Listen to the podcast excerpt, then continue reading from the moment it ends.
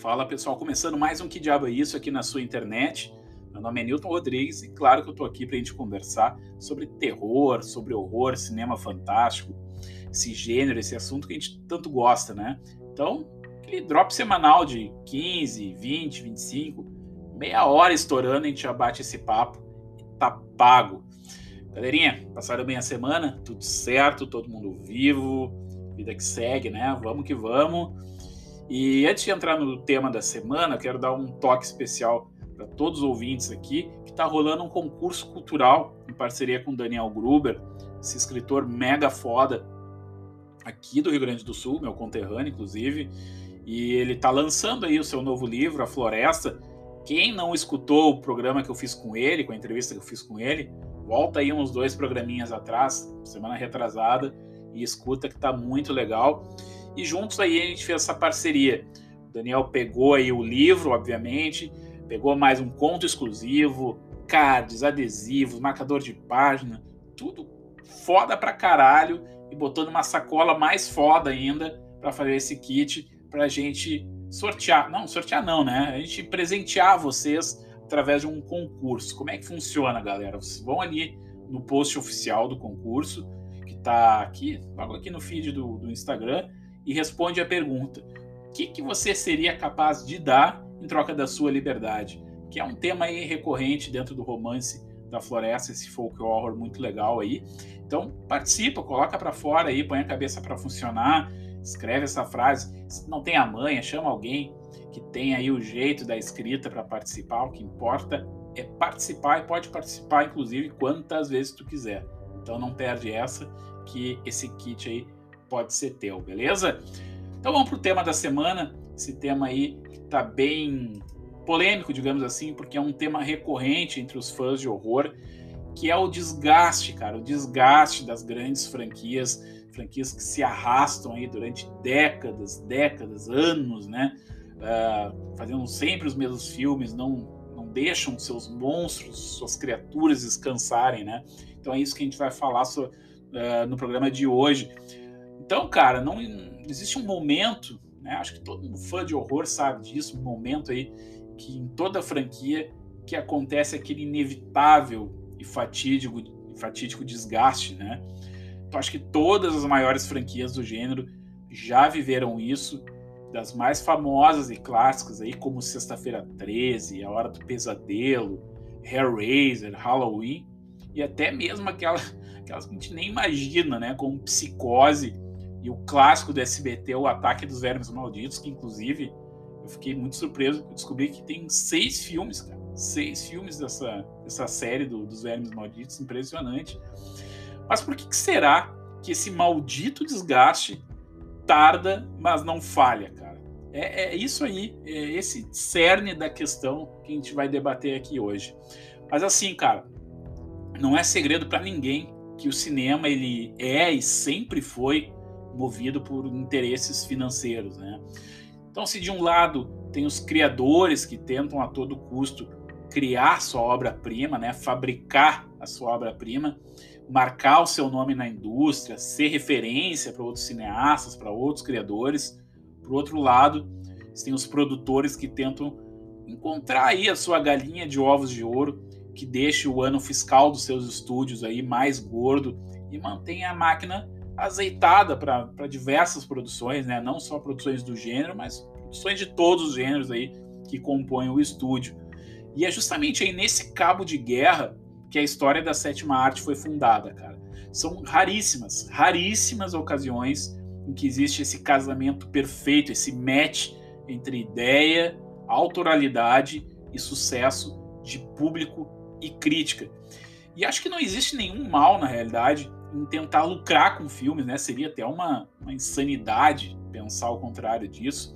Afinal, mas qual é o verdadeiro limite, cara? Limite para que essa busca por sucessos financeiros não vire uma obsessão a ponto até mesmo de suplantar né, a qualidade mínima que a gente espera dessas produções que a gente tanto gosta.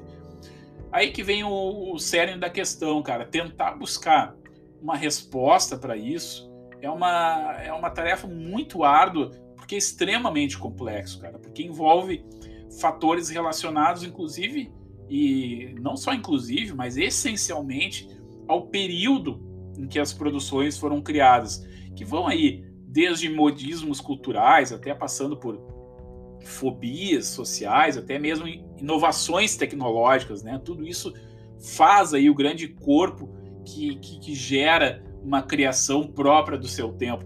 E geralmente uma produção que se destaca e que gera inúmeras continuações até o seu desgaste, tem algum desses fatores envolvidos, né? Pensa bem. E quando um filme encontra esse ponto de diálogo com o público, aí sim, cara, aí a mágica acontece, o link com a audiência se cria e tudo rola, tudo rola liso, né? Mas assim como na vida, cara, na vida real, é difícil criar uma mesma experiência transformadora duas vezes. É como é, uma viagem inesquecível que a gente faz, né? A primeira vez que a gente vai viajar a um lugar que a gente tanto quer, por exemplo, é extremamente marcante, inesquecível. Embora a gente volte uh, mais vezes para o mesmo lugar, é maravilhoso também, é, é marcante. Mas a experiência não vai ser tão genuína com, como a primeira vez, né? Não vai ter aquele ar de frescor como aquela primeira visita que a gente fez para aquele lugar. Vamos aí pegar Sexta-feira 13 como exemplo, né? A franquia já teve tantos filmes com tantas abordagens diferentes que chegou num momento que parece que o verdadeiro motivo pelo qual esse filme se criou, né, um elo tão forte com a audiência, parece ter se perdido em algum momento aí ao decorrer das décadas até hoje, né?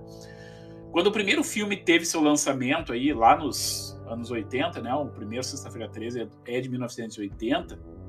Embora hoje soe como uma soe como um slasher genérico, muito em função até do Ctrl-C, Ctrl-V da, da fórmula né, dele, né? Na época, ele tocou em diversos temas sensíveis aos jovens da época, né? Citando aí o superprotecionismo materno, o fim da infância, e os, até mesmo os perigos que a vida adulta trazia, representado aí, né, por uma maníaca que de, degolava esses jovens transantes aí do, de Crystal Lake. Com um repentino e surpreendente sucesso desse filme de 1980, os executivos precisavam pensar naquela maneira daquela história continuar, né, e o cofre continuar gerando grana. E aí que tá, cara, em um raro caso de continuação tão marcante quanto o filme original, o surgimento do Jason, né? O Jason aí dispensa apresentações, que é o filho da assassina do primeiro filme, fez com que uma, franquia, uma nova franquia, que a franquia do Jason aí surgisse, né? Não é mais a franquia do Sexta-feira 13, como era da mãe dele, né, do primeiro filme, mas é, virou a franquia do Jason, né? E sempre com esse relativo sucesso, com sequências infindáveis aí durante toda a década de 80 e 90. Aí a gente pode também citar os remakes, fanfilmes, né, algumas séries derivadas, enfim, cara, entrou para a cultura pop de sola o Jason, né? Então tu vê como percebe que coisa interessante que o filme original, que geralmente é marcado pelo seu sucesso, pelo pela sua uma, o seu selo de qualidade, na verdade ficou mais marcado ainda com as sequências, né? Com dois, com três aí, quando já uh, apresentou o Jason, né?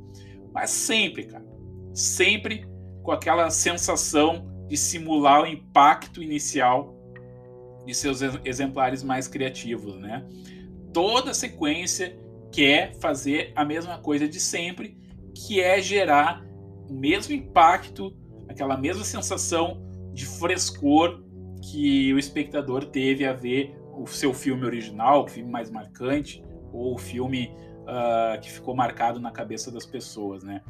E aí, quando se fala em slasher, o desafio é muito maior, cara, porque o, o, o escopo natural do slasher é muito reduzido, né? Geralmente ele é resumido a, a morte em série ali dos jovens, né? personagens genéricos que não tem muita construção, são personagens extremamente unidimensionais, né? Então, o slasher por natureza, por natureza, é um subgênero muito limitado. Ele vive dentro de uma caixinha. Então, assim, cara, novamente, né? Vamos lá. Nada de errado com isso. né? Tu pode fazer, trabalhar com as fórmulas, né? As fórmulas também são uma forma de, de se fazer cinema.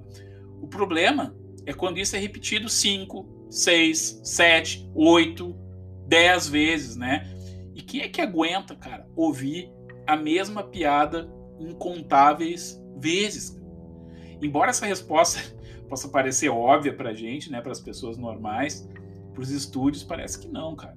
A cada novo filme, a graça que é essa piada, esse frescor, ela vai se esfacelando, sempre na esperança de um novo hit, né? Vai que esse filme vai bombar, vai que esse filme vai estourar, vai que vai que, que caia no gosto público, né? É um ciclo que se repete infindáveis vezes por décadas a fio, até que a franquia vire pó. E veja só, né? Vire uma piada, cara. Vire uma piada. E essa piada que já ninguém acredita mais no contador da, da piada e também na, no teor da piada, mas a piada de tiozão, né? E quando o absurdo, cara, toma conta, vai ser absurdo, eu quero botar entre parênteses, né? Quando, quando essas franquias. Você tem um auge, sempre tem um auge do absurdo, né? Ou vai para o espaço, ou uh, sei lá, tem uma reviravolta, um plot twist muito mirabolante para tentar reverter, tentar criar um, um, né, uma nova forma aí de chocar o público. Esse, quando esse absurdo toma conta, né? Sim, Jason X, eu tô falando com você, é difícil reverter essa imagem de piada perante o público, né? Principalmente com novo público, cara. Com o que eles chamam de entrantes, né? Os entrantes são esse, esse público que tá. Que, que, que, por regra substitui o público antigo, né? Que são os responsáveis, na verdade, por continuar consumindo os filmes. Não só os filmes, mas como os quadrinhos, os action figures, todos esses desdobramentos que, que geralmente essas produções do gênero possuem, né? Que na verdade não só uh, possuem, mas são partes essenciais da, da mitologia dessas, desses produtos, né? E quando isso não acontece, cara, os produtores eles apelam para outro dispositivo que é muito comum para dar aquela bombada, né, nas produções, que é a nossa famosa nostalgia. E cara, a nostalgia ele é um elemento muito bem-vindo, mas desde que usado com sabedoria, né? Quando ele é usado, a nostalgia é usada a revelia, ela soa como uma maquiagem numa pele velha ali, cara. É, é algo que é facilmente desmanchado se não tiver um planejamento por trás e principalmente paixão criativa. Não adianta a nostalgia pela nostalgia, então tu vai ficar sempre se autorreferenciando e sempre falando com um público velho. Então esse público velho em algum momento ele vai morrer, né? Então ele não vai se renovar. E infelizmente, infelizmente, eu digo de verdade mesmo, cara, é nesse dualismo, né, que vivem as franquias clássicas que a gente tanto gosta. E a pergunta que não quer calar é, e eu já fiz ela inúmeras vezes aqui, será que não é hora de seguir em frente e deixar os monstros descansarem antes que a coisa fique ainda, fique ainda mais constrangedora, cara. Cara, é uma pergunta de se pensar, né? E recentemente a gente teve o caso de uma outra franquia aí, um novo clássico, né, digamos assim, do horror, que tentou um revival. Eu tô falando do Spiral, que é um, um filme que faz parte do universo do, jogos, dos jogos mortais. O filme ele chega às raias do inassistível, cara, de tão, tão equivocado que ele é.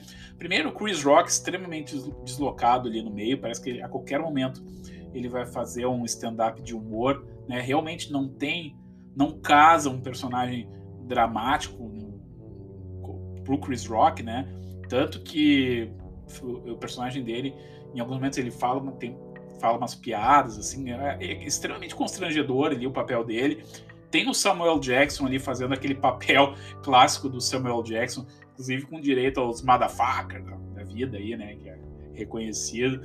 Além de uma história mega morna, cara, realizada de uma maneira muito preguiçosa e tentando aproximar a franquia de um tema tão pungente, tão forte aí, que bomba nas redes sociais, infelizmente, de uns anos para cá, que é a violência policial, né? É um tema extremamente importante, principalmente nos Estados Unidos, que a gente viu aí o ano passado, casos de violência policial contra os negros, contra a sociedade como um todo.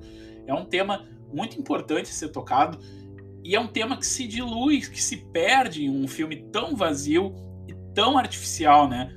E é isso que o Spiral é, cara. Ele é uma, uma continuação aí forçada e desnecessária, né? Então, cara, analisando tudo isso, o desgaste ele parece ser mesmo, né, parte daí da vida da, das franquias, né? É como se fosse um processo cíclico, exatamente como é a nossa vida, né? Tem o seu nascimento, tem o desenvolvimento, tem a maturidade e até a natural morte, né? Então as franquias não deixam de ser aí, uh, pessoas, né? Pessoas que têm o seu ciclo de vida natural ali. Mas sim, cara, os estúdios, os estúdios, né? Assim como o Victor Frankenstein que tentou enganar ali a inevitabilidade da morte, eles vão sempre tentar fazer viver os seus monstros aí de novo, de novo e de novo, e não adianta, né? A gente vai estar sempre refém dessas estratégias, no mínimo malucas aí, e dos estúdios, né, cara? Então, cara, como é que vocês encaram essa questão aí do desgaste das franquias? Será que não é a hora de novas ideias e deixar o clássico mesmo nas nossas memórias? Comenta aqui embaixo no post desse programa e vamos trocar essa ideia. Beleza? Então é isso, galera. Semana que vem a gente volta aqui com mais um Que Diabo é Isso? Mais um papo sobre esse gênero que a gente tanto gosta, que é o horror. Beleza? Não esquece de seguir a gente lá no Instagram, aqui no Instagram mesmo, arroba que diabo é isso, né? Letra Q, diabo é isso, sem acento, sem nada. E também não esquece de compartilhar esse programinha aqui nas suas redes sociais. Beleza? Até semana que vem, então. Ótimos filmes boas leituras. Tchau, tchau.